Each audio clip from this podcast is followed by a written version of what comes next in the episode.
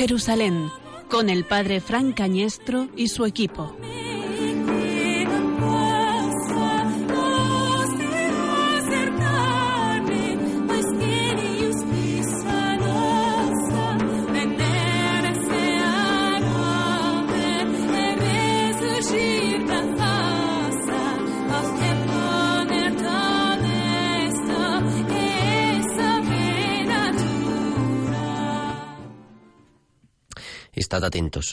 Vigilad, pues no sabéis cuándo es el momento. Es igual que un hombre que se fue de viaje y dejó su casa y dio a cada uno de sus criados su tarea, encargando al portero que velara. Velad entonces, porque no sabéis cuándo vendrá el Señor de la casa, si al atardecer o a medianoche, o al canto del gallo, o al amanecer. No sea que venga inesperadamente y os encuentre dormidos. Lo que os digo a vosotros, lo digo a todos. Velad.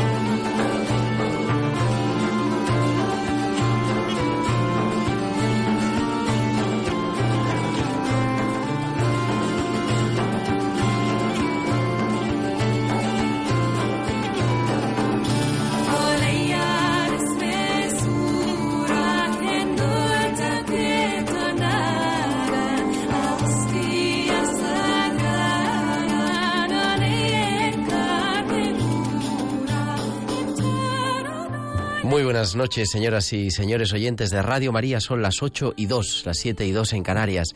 Y comenzamos en directo desde los estudios centrales de Radio María en Madrid una nueva edición del programa de Tierra Santa o Jerusalén. Hoy no nos acompaña en el estudio todavía el director de este programa, el padre Fran Cañestro. Les habla su amigo, el diácono Gerardo Dueñas. Nos acompaña también al otro lado del cristal nuestro compañero técnico que hace posible que esto suene tan bien. Es Álvaro Gutiérrez. Buenas noches, Álvaro, y muchas gracias. Buenas noches, Gerardo. Y comenzamos esta aventura, este programa de O Jerusalén, siguiendo los pasos de Santa Elena, de la peregrina Egeria, de San Francisco de Asís, de San Ignacio de Loyola y de tantos otros peregrinos que a lo largo de la historia de la Iglesia nos encaminamos a recorrer los lugares santos en los que el Hijo de Dios quiso darnos la salvación. Oh Jerusalén, el programa de Tierra Santa de Radio María nos llevará a visitar cada uno de los emplazamientos en los que Jesús vive su vida terrena y cambia para siempre el devenir de la humanidad, para conocer con detalle el entorno en el que la voluntad del Padre y el sí de María permitieron que se hiciera realidad la buena noticia.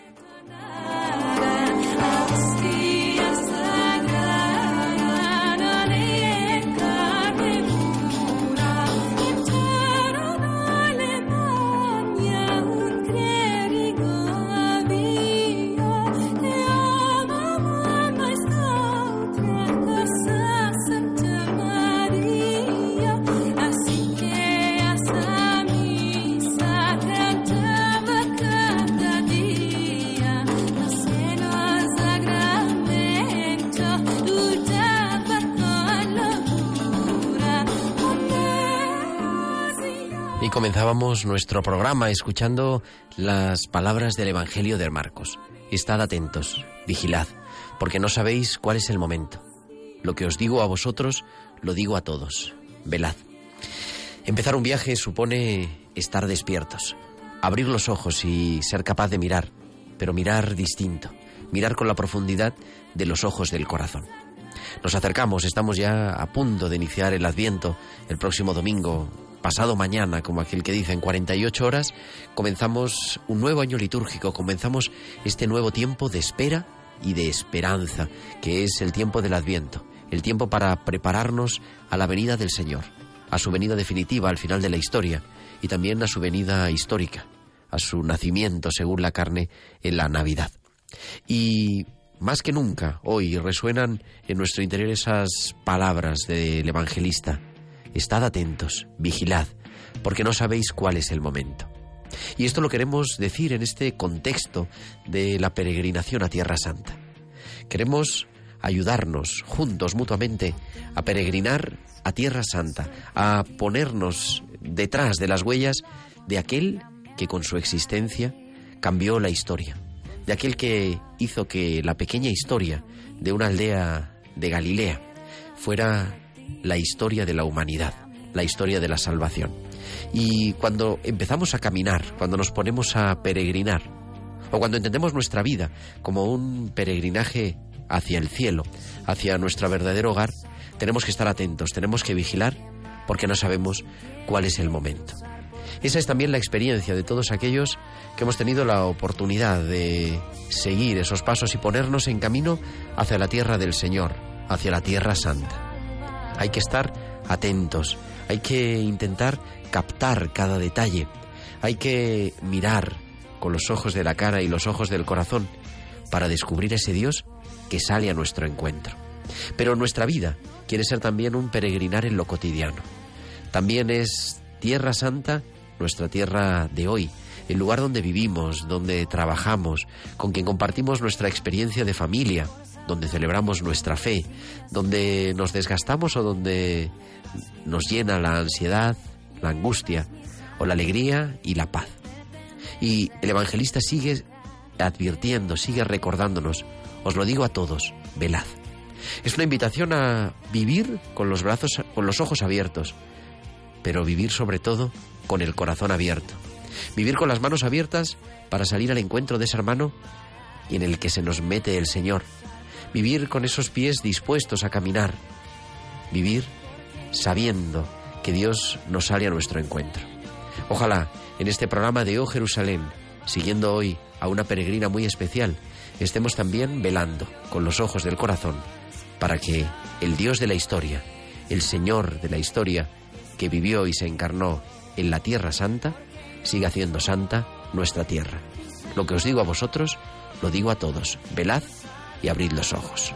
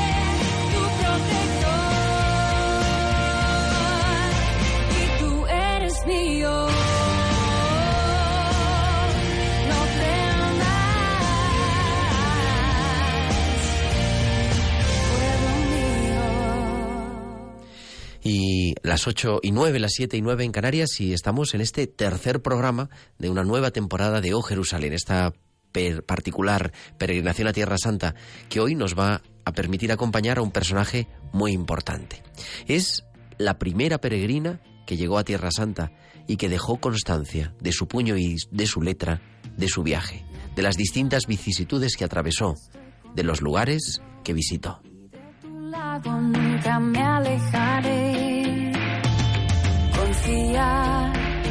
Pequeño mío, porque delante de ti caminaré. Oh.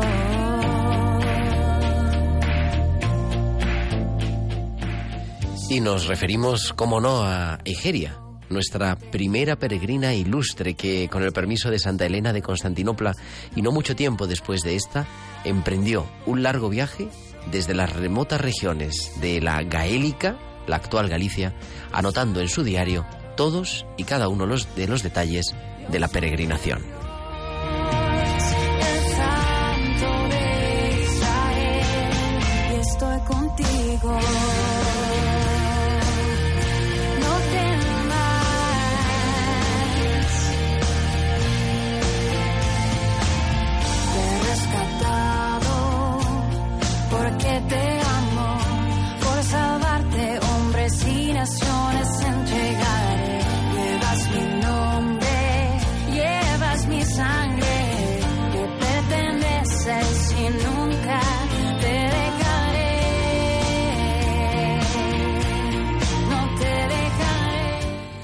Y presentar, como siempre, a nuestros oyentes la manera más sencilla de seguir nuestra peregrinación a Tierra Santa, de caminar con nosotros por los santos lugares, a través de nuestra cuenta de correo, jerusalén.oh@radiomaria.es y, como no, también a través de nuestra red social preferida, el Twitter, arroba o Jerusalén. Pues empezamos y esperamos ya sus comentarios. Nos ponemos de viaje siguiendo las huellas de Egeria, la santa viajera, la, la monja que dejó Galicia y se fue a la tierra del Señor.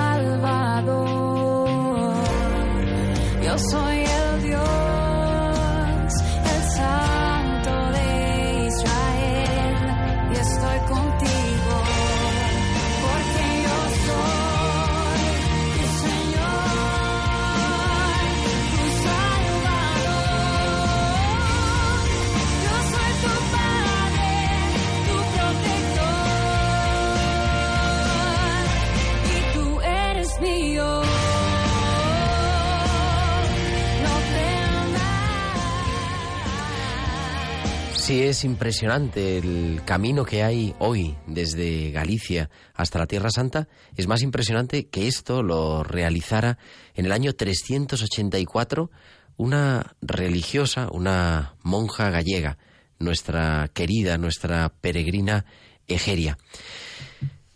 Aún tenemos escasos datos biográficos, pero se supone que era originaria de la provincia romana hispana de Gaélica, aunque algunos autores han propuesto también la posibilidad de que fuera de la zona norte del Bierzo. El caso es que es una mujer que pertenece a un rango social elevado. Algunos especialistas incluso aseguran que procedía de la familia del emperador Teodosio I, porque disponía de los suficientes bienes como para llevar a cabo un viaje de tal envergadura. Lambert ha, avanzado una hipótesis según la cual se podría tratar de la hermana de Gala, de la que habla San Jerónimo de Estridón como pareja de Prestiliano. Algunos datos sobre los que no parece haber discusión son, como decíamos, su ascendencia noble, una posición económica acomodada y su notable cultura. En sus escritos se revela como una mujer de profunda religiosidad, pero también, como ella misma dice, una mujer de inagotable curiosidad.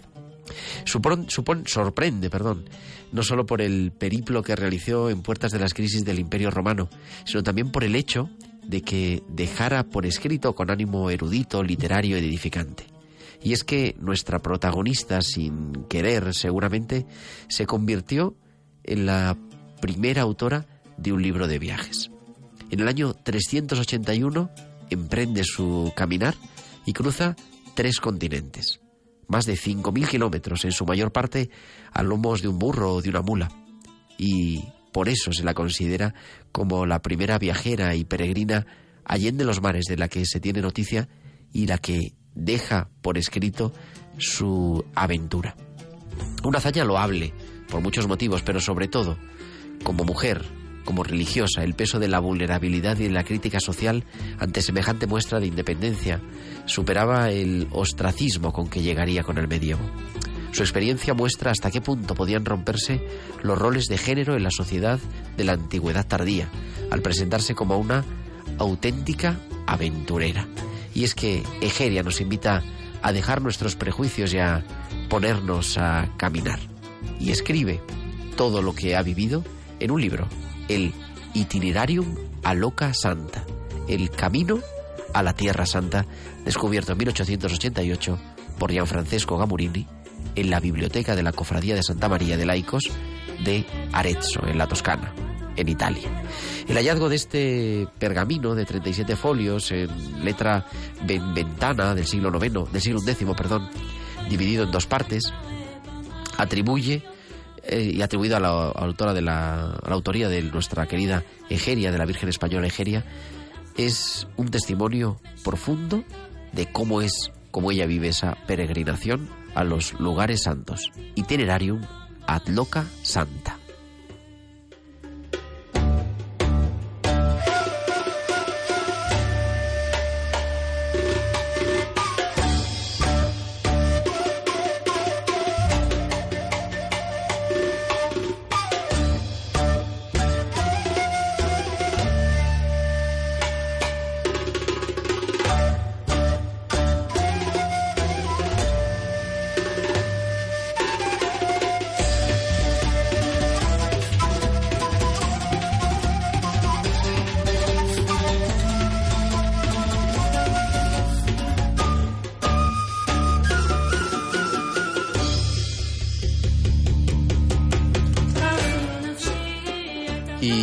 Antes de entrar en las dos partes que se va a dividir nuestro programa de hoy, que es en primer lugar acercarnos a la biografía, cómo fue el viaje de la peregrina Egeria en la primera parte del programa, y en la segunda parte que será leer esos textos, es decir, acompañar a Egeria en su peregrinación, algunas noticias de actualidad de Tierra Santa que se han producido desde nuestro último programa.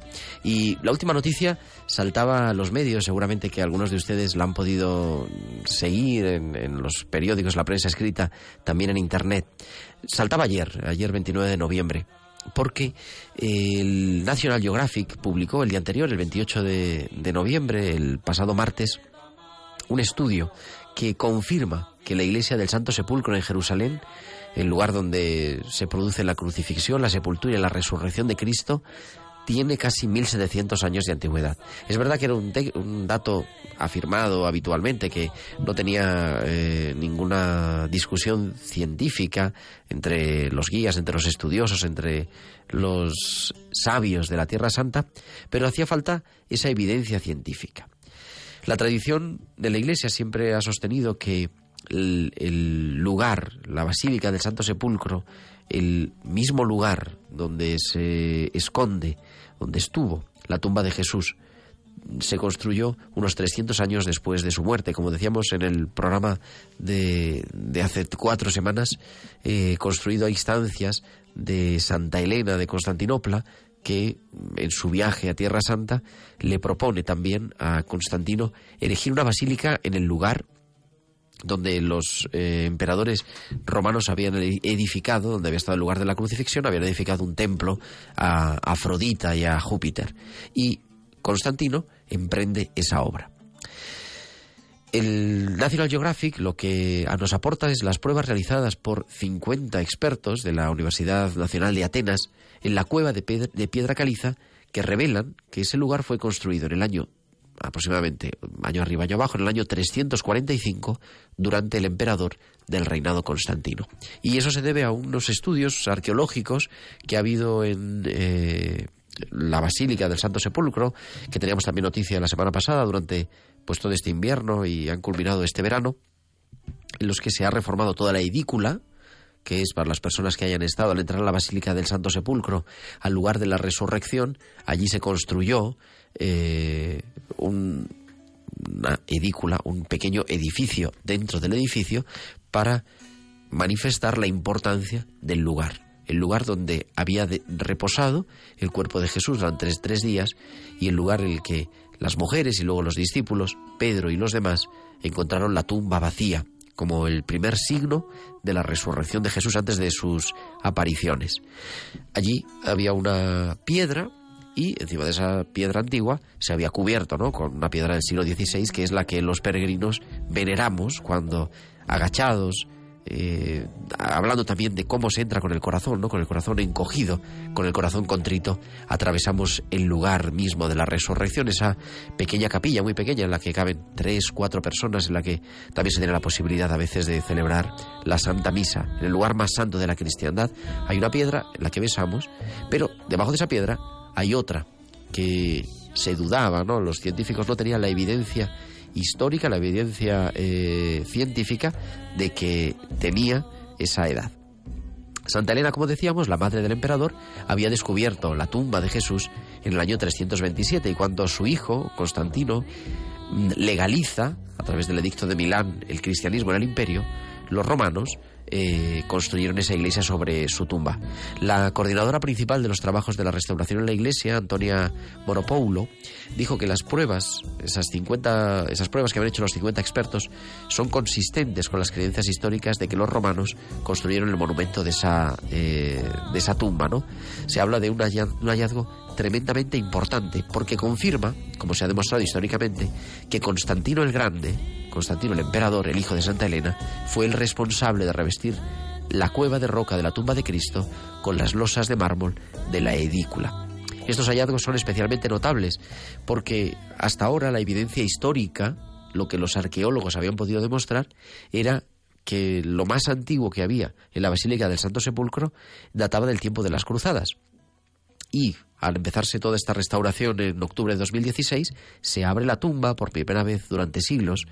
Además, dicen, y esto no lo cuenta National Geographic, sino que lo cuentan testimonios de primera mano que tuvimos ocasión de, de escuchar este verano cuando estuve en, Tierra Santa, de parte de algunos arqueólogos y de algunos de los oficiales eh, que trabajan allí, que al retirar la losa salió un sorprendente aroma a rosas en medio de todos los productos eh, que se utilizan ¿no? para la restauración, que son productos de un olor tremendo, salió un precioso olor a rosas.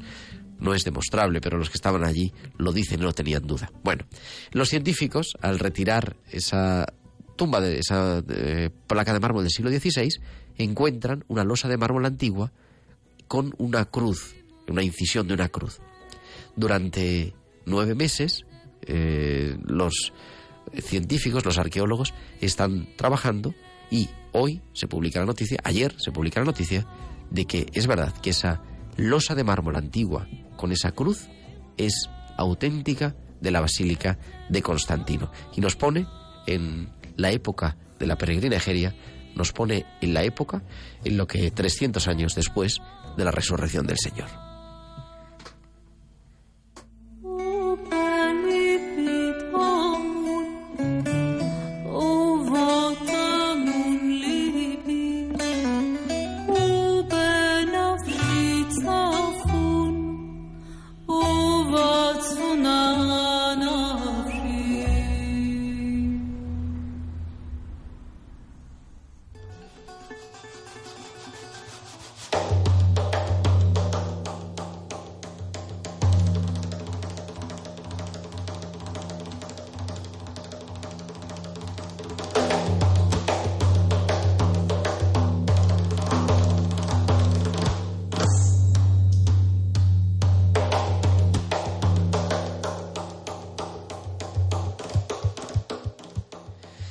Quién era esta Egeria? Esta monja natural, decíamos, posiblemente de Galicia, de la Gaélica, que a finales del siglo IV, año 381, mm, coge su burro, su mula y se pone a recorrer esos 5.000 kilómetros. Sabemos que visitó los santos lugares, que visitó Egipto, que visitó Palestina, Siria, Mesopotamia, Asia Menor, Constantinopla, en un largo viaje a lo largo de casi cuatro años. Y como decíamos, fue recogiendo sus impresiones en su libro Itinerarium ad Loca Santa, el camino, el itinerario a los lugares santos. Libro que tuvo bastante difusión en la primera época por narrar de forma minuciosa y, y sobre todo eh, con, con los detalles también de algunos de los oficios litúrgicos que existían en la Iglesia Madre de Jerusalén en aquella época, tuvo difusión en su momento y que después, al ser descubierto el, pergamino eh, siglos después, en el siglo XIX, a final del siglo XIX, mm, tiene ya una difusión en el que podemos encontrarlo en cualquier estantería, en cualquier biblioteca. Más o menos, para que nuestros oyentes se puedan hacer una idea, la- el viaje, ella sale, ¿no? Atraviesa, eh, sale de Galicia, atraviesa toda la parte norte de la península ibérica, atraviesa el sur de la Galia, la actual Francia, el norte de Italia y cruza en barco el mar, el mar Adriático. De ahí mm, se embarca en, en- en una nave que la lleva hasta Constantinopla en el año 381. De allí, eh, a pie, acompañada, como decíamos, esa con, su pequeña maleta, pero sobre todo con pues, el animal de, de carga, parte hacia Jerusalén y visita Jericó, Nazaret, Cafarnaún. Visitada una vez toda la parte eh, de Israel, en el 382 sale de Jerusalén hacia Egipto y visita Alejandría, Tebas, el Mar Rojo, el Sinai. Desde allí pone camino a, Antioquía, Edesa, Mesopotamia, el río Éufrates y Siria, desde donde regresa vía Constantinopla. Y ahí se nos pierde el viaje, no tenemos constancia ni del lugar, ni de las circunstancias, ni de la fecha de su muerte. El manuscrito está redactado en lo que se llama eh, latín vulgar, ¿no? que es el latín que se hablaba en esa época, no el latín clásico en el que hablaban los grandes eruditos de Roma o en el que se escribía la poesía clásica o las grandes eh, historias, ¿no? las grandes novelas también mitológicas, sino el latín vulgar, lo cual ha servido también además para los estudiosos, ¿no? para, para analizar ¿no? esa transición del latín clásico a un latín más, más tardío. Y se encuentra, como decíamos, en el año 1884 en la biblioteca de la Cofradía de, las- de Santa María de los Laicos, la biblioteca de la Confraternidad de, Ila, de Ilaichi, en Arezzo, en Etruria, en la Toscana, en, el país de Italia. ¿no? Hasta entonces, la única referencia que había de esa mujer era una carta de los monjes del Bierzo escrita por el obispo San Valerio, que fuera luego obispo mártir ¿no? en la zona de Zaragoza hablaba que había una mujer que había contado eh, su historia, pero no había la, la evidencia histórica, no estaba el texto. Gianfrancesco Gamurini, en 1884, encuentra un códice en pergamino de 37 folios, dividido en dos partes. La primera parte contenía un conocido tratado de San Hilario de Poitiers sobre los misterios y los himnos. Y la segunda parte, que estaba incompleta, le faltaban algunos folios del principio y del final, y por lo tanto sin autoría declarada. Esa parte del códice relataba un viaje por Tierra Santa y había sido redactada en el monasterio de Montecassino y trasladada a Arezzo por Ambrosio Restellini, abad de Montecassino, a final del siglo XVI, en el 1599 al 1602.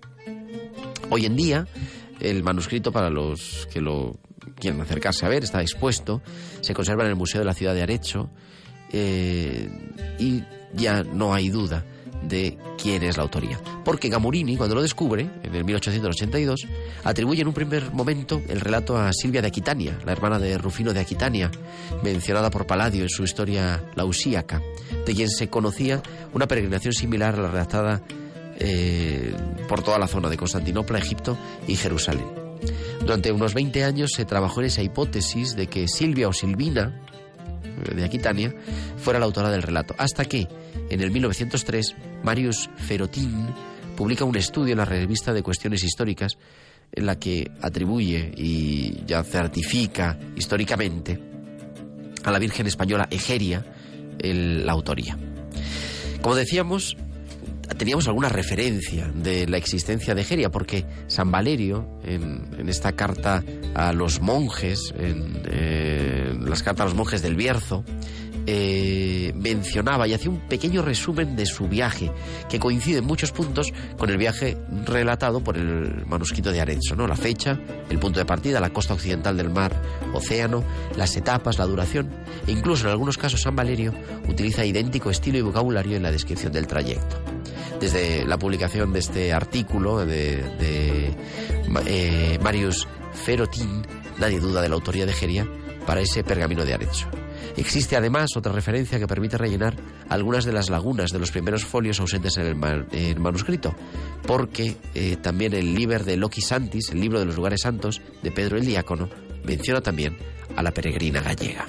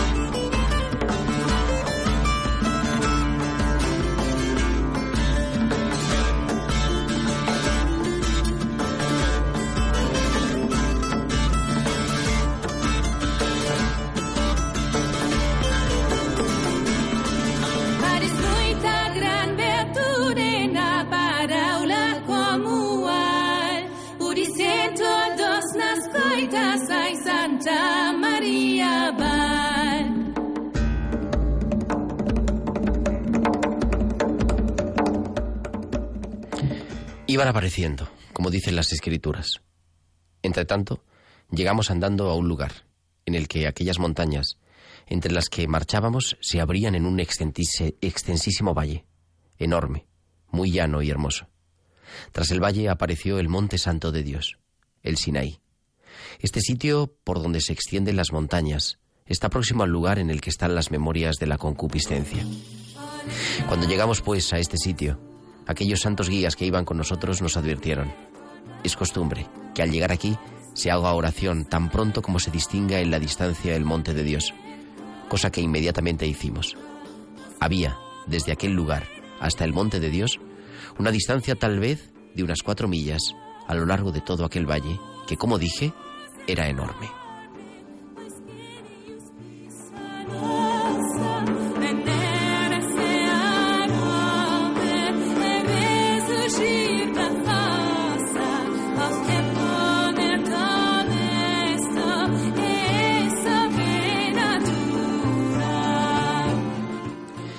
Con estas palabras comienza la primera parte del libro de la peregrina Egeria, ese itinerario, esa peregrinación a los eh, santos lugares, en la que Egeria describe cómo eh, llega, cómo se acerca al monte Sinai. Si lo han escuchado con atención, eh, nos pone en situación total. Nos dice el tamaño que tiene el, el lugar, cómo se llega, eh, cuáles son las montañas con las que se encuentra, qué es lo que se ve. Pero no solo eso, sino que nos cuenta incluso qué es lo que hacían los guías, qué es, cuál era también el momento de la oración, ¿no? Nos dijeron que siempre al llegar y, y al distinguir el monte de Dios había que pararse y hacer una oración. Y continúa cómo es el ascenso. Le escuchamos a la peregrina Egeria.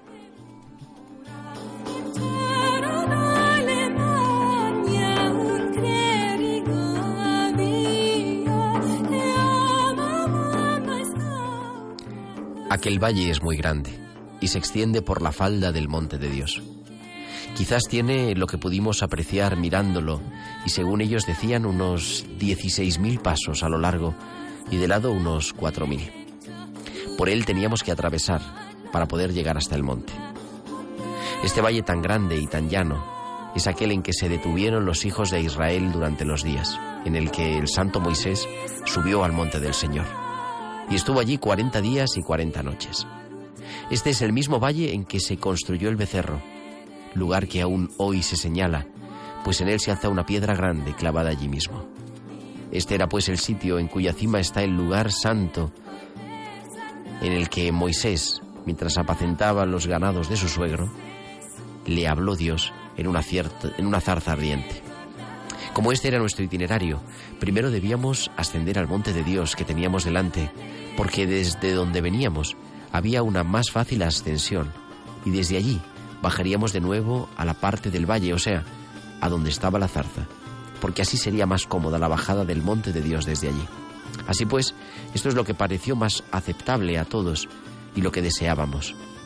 Bajar al monte de Dios hasta donde está el zarzal y desde allí regresar, pasando a través de todo el valle que se extiende a lo largo hasta el camino en compañía de los hombres de Dios que nos iban enseñando por el valle cada uno de los lugares que dejamos dicho, como así se hizo.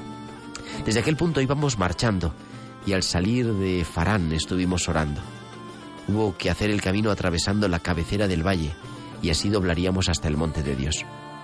Aquel monte parece que en el contorno solamente tiene una entrada, pero tiene varias para acceder a él, y todo el monte se llama Dios, especialmente aquella parte en cuya cima bajó la majestad de Dios, según lo que está escrito. Está en medio de los otros. Todos los montes que están a su alrededor son tan altos como no creo haber visto nunca, pero aquel que está en medio, en el cual bajó la majestad de Dios, es más alto que todos los demás. Cuando se sube a él, desde allí todos los demás montes que nos parecían altos, daba la sensación que estaban debajo de nosotros y que eran simplemente humildes colinas. Es verdaderamente admirable y creo que si la gracia de Dios parecería mediano aun siendo más alto que los demás, especialmente el llamado Sinaí, en el cual bajó la majestad de Dios.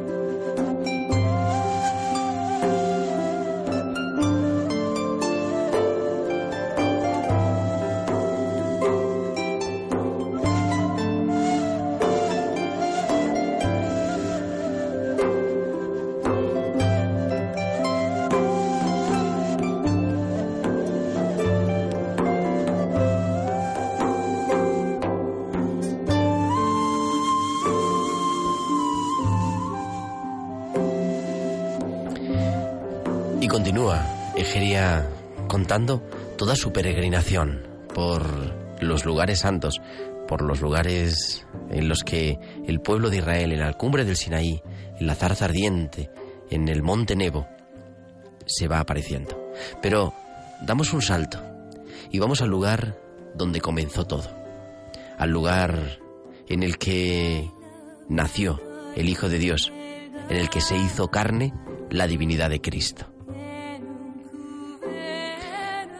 Cual sea el ornato de la iglesia en este día, bien en la anástasis, en la cruz o en Belén, sería superfluo describirlo. No se ve más que oro, piedras preciosas y seda. Pues si miras las colgaduras, son de seda bordada en oro. Y si miras las cortinas, son también de seda bordada en oro. Todos los objetos del culto que se sacan en este día son de oro incrustado en piedras preciosas. En cuanto al número y el valor de los cirios, candelabros, lámparas y diferentes objetos de culto, ¿quién podría apreciarlo y describirlo? ¿Y qué diré de aquel ornato de los mismos edificios de Constantino a instancias de su madre y en la medida de lo que se permitían los recursos del imperio? Decoró con oro, mosaico y mármoles preciosos la Basílica de Belén. En el día cuadragésimo después de Pascua, o sea, en la feria quinta, pasada la hora sexta del día anterior, es decir, la feria cuarta, todos van a Belén para celebrar las vigilias. Se celebran las vigilias en la iglesia mayor de Belén, en cuya iglesia está la gruta donde nació el Señor. Pero al día siguiente, es decir, la feria quinta después de los 40 días, se celebra la misa regularmente, de manera que los presbíteros y el obispo predican sobre motivos apropiados al día y el lugar. Después de esto, por la tarde, cada uno se vuelve a Jerusalén.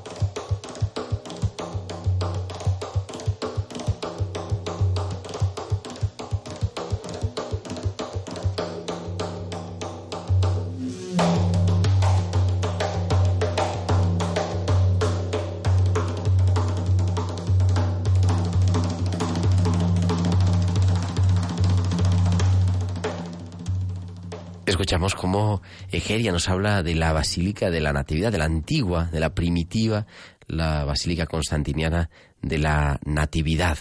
Eh, en una visita, además, claramente, desde Jerusalén, ¿no? Jerusalén, como saben nuestros oyentes, está a pocos kilómetros, a 8 o 10 kilómetros en línea recta desde... Belén está a 8 o 10 kilómetros en línea recta desde Jerusalén y los peregrinos, el peregrino antiguo, iba en, en, rapidísimamente para adorar y para celebrar ahí la fiesta de la Navidad. Por eso, la peregrinajería lo pone unido. Si continuamos avanzando y vamos para el norte en, en la vida de Jesús, tenemos también el testimonio de, de Egeria en Cafarnaún, el lugar en el que empezó todo la peregrina Egeria nos habla de el lugar y de la iglesia que todavía tenemos. Por eso ahora vamos a escuchar lo que dice la peregrina Egeria y nos viene una sorpresa para todos nuestros oyentes en directo enseguida. Dice, dice Egeria, en Cafarnaún, la casa del príncipe de los apóstoles se transformó en iglesia. Sin embargo, sus paredes siguen todavía en pie como lo estuvieron antiguamente. Aquí el Señor al paralítico.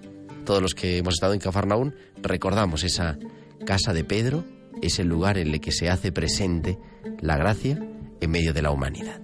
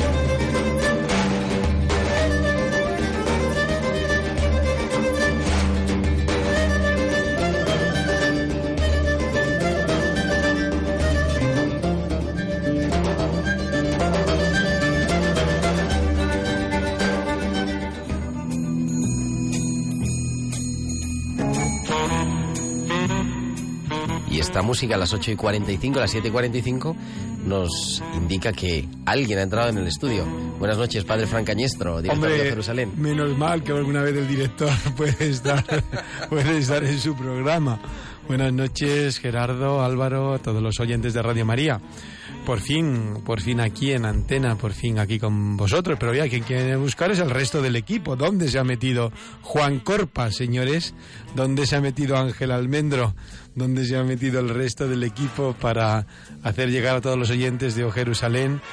Pues esta, la vida de esta paisana nuestra que, que tanto, tanto, tanto, tanto nos ayuda a día de hoy a saber cómo era la Jerusalén, la Tierra Santa en tiempos, en tiempos del siglo IV.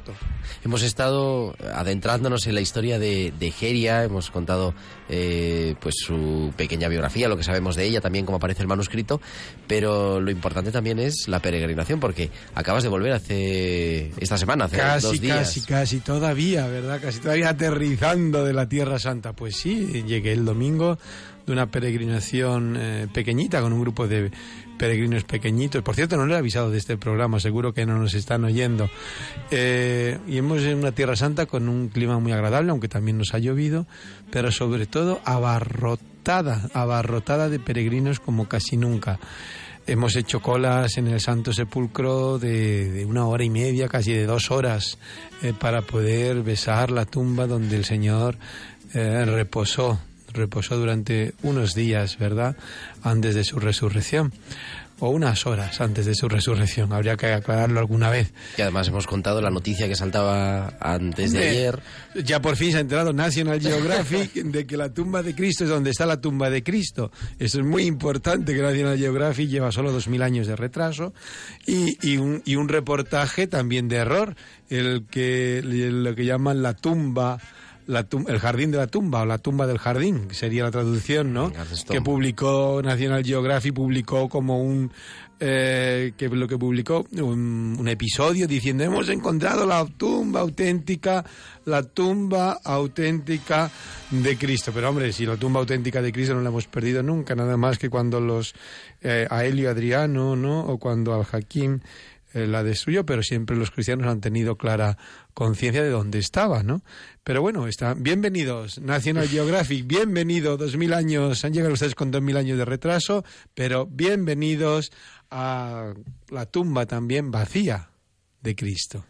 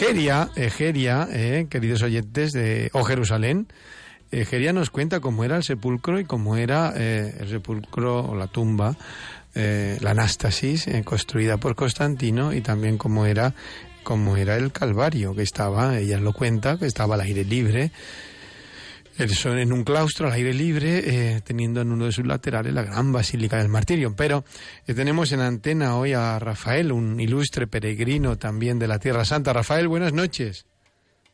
Sí, dígame. Buenas noches, Rafael. Buenas noches. eh, Soy- Don, don Fra- don Francisco. Sí, señor, para servirle a Dios y a usted. ¿Qué tal? ¿Cómo estamos? Pues mire, eh, aquí estamos muy bien. Acabamos de venir de ahí de, de la novena de, de- de San Nicolás. Sí. Y, en fin, y, y est- bueno, estamos eh, pues muy contentos de, eh, de habernos podido encontrar en la tierra de, Jesús y llegar a comprender mucho más profundo la- el fondo y el trasfondo de, de- de nuestras creencias en, en el Señor. Tenemos pocos minutos para decirle dos, porque mm, yo mismo he llegado tarde a este programa de hoy. ¿Qué le ha parecido? ¿Qué impresión le ha dejado la Tierra Santa una vez conocida, Rafael? Pues la impresión que me ha producido es eh, única. Eh, no se puede explicar eh, el- lo, lo que eso es, eh, tanto desde Nazaret hasta Belén y después eh, en Jerusalén. Y, y la síntesis total es que este impresiona todo, todo. Eh, este, él no, no se podía decir en un punto lo que más ha impresionado, sino que eh, en todos en general. Pero la síntesis total de, de que realmente uno pues se, eh, le cae eh, todo, todo y, y ese es el, el- el Santo Sepulcro. Eh, el, el Calvario y, y- y el Santo Sepulcro, que es y la- eh, la- sobre todo la- eh, también influye mucho la, la piedra, creo que el Señor, el Señor este, eh, pues lo, lo pusieron después de bajar la cruz. Sí, la piedra de la unción. Y- y- y- sí, la piedra de la unción. Este, eh, Mar- Marisol, eh, que, que, que está aquí conmigo, eh, está, está eh, en fin, si quiere usted hablar con ella, y ella se- le dará también su propia impresión, porque verdaderamente mm, eso es una, una, una, una experiencia única que, que realmente, pues, eh, que cada, cada eh, cristiano, cada católico que la, la pueda hacer, pues yo se la, se la recomendaría siempre. Pues con esas palabras nos quedamos. Si quiere Marisol también contarnos Sí, sí, brevemente sí, sí, su impresión. Vale, lo vale, que- sí, se la paso, se la paso. Pues de acuerdo, y con esto cerramos el Francisco, programa. buenas noches. Buenas noches, está usted en Radio María, en el programa de O Jerusalén. Cuéntenos, ¿qué ha sido lo que más, sí, en directo, qué es lo que más le ha gustado o le ha impresionado o usted nos resaltaría de esa peregrinación a Tierra Santa? Uy, yo es que son muchas cosas, muchísimas cosas. Me ha impresionado tanto, vamos, le puedo decir todo, desde el momento en que estuvimos en la gruta donde nació el Señor, a partir de ahí, todo ha sido para mí una vivencia y una experiencia, vamos, inigualable. No creo que tenga para compararlo con nada. Bueno, pues usted, que- usted, tanto usted como su esposo, son personas de mucho mundo, personas de una vasta cultura y de una vasta cultura viajera también y cristiana. Eh, me alegra también oír este, este testimonio este testimonio de fe, de la experiencia de la peregrinación. ¿Recomendaría usted la peregrinación a los oyentes de Radio María de O Jerusalén? Por supuesto, por supuesto. Toda la persona que pueda, yo le recomiendo que lo haga. Claro, la por- vida le cambia. Claro, porque hay que decirlo, no son ustedes dos jovencitos, tampoco son dos personas muy ancianas, pero sí que tienen No. una cierta edad para que los oyentes dicen, uy, eso es para la gente joven. Y yo creo que Tierra Santa es para los cristianos también, principalmente. Tierra Santa es para los cristianos, para vivir la fe, para la persona que tiene fe y que va a ciegas diciendo, por aquí pasó el Señor y por aquí estoy pasando yo. Eso es, y eso es así. eso es una experiencia, ¿verdad?, que, que emociona, que emociona. eh, única. Única. sí. No he vivido otra como esa. Bueno, Pero en todos los momentos, ¿eh? En todos los momentos. En todos. Cuando estábamos arriba en el huerto de los olivos, cuando luego pasamos a la iglesia donde estaba la piedra que ya el Señor descansó un poco pidiendo a ver si podía aquello pasar de él, esa piedra también me impresionó una barbaridad. O sea Sí. que si le digo una cosa, otra cosa, otra cosa, para mí ha sido todo, todo. todo. Todo, ¿verdad? Desde la Todo. tranquila Galilea hasta ya lo que es Jerusalén, que es mucho más intenso, mucho más, Todo, eh, todo. bueno, quizás más directo que la pasión, claro, la pasión de Cristo, la resurrección. Pues muchísimas gracias, Marisol, por este testimonio. Encantado de saludaros y A que usted, el Señor le siga, el Señor le siga bendiciendo, ¿de acuerdo? Muchas Buenas- gracias. Buenas noches, buenas noches. Buenas noches. Pues hasta aquí hemos llegado en esta tarde en O Jerusalén. No he podido llegar a la bienvenida, pero sí a la despedida. Se nos, se nos ha hecho rápido el programa acompañando a esta primera peregrina, esta primera autora, como decíamos, de libros de viajes, del primer libro de viajes, La peregrinación, el itinerario a los lugares santos de la peregrinajería. Volvemos, oh Jerusalén, en cuatro semanas. En cuatro semanas, casi la Navidad, nos tendremos que centrar en quién es nuestro próximo autor. Este año eh, tenemos este programa monográfico sobre alguno de los grandes peregrinos. Ya veremos si le damos una sorpresa a los oyentes el día de todos los santos. No crean ustedes que es una los inocentada. santos, lo de no, los santos perdón, de los todos los santos inocentes. El día 28 os encontramos aquí en las ondas de Radio María, la cadena de la Virgen, en el programa de O Jerusalén. Gracias, Gerardo. Pues muchas gracias por habernos invitado y gracias también a nuestro compañero Álvaro Gutiérrez. Buenas noches, Fran. Buenas y santas noches.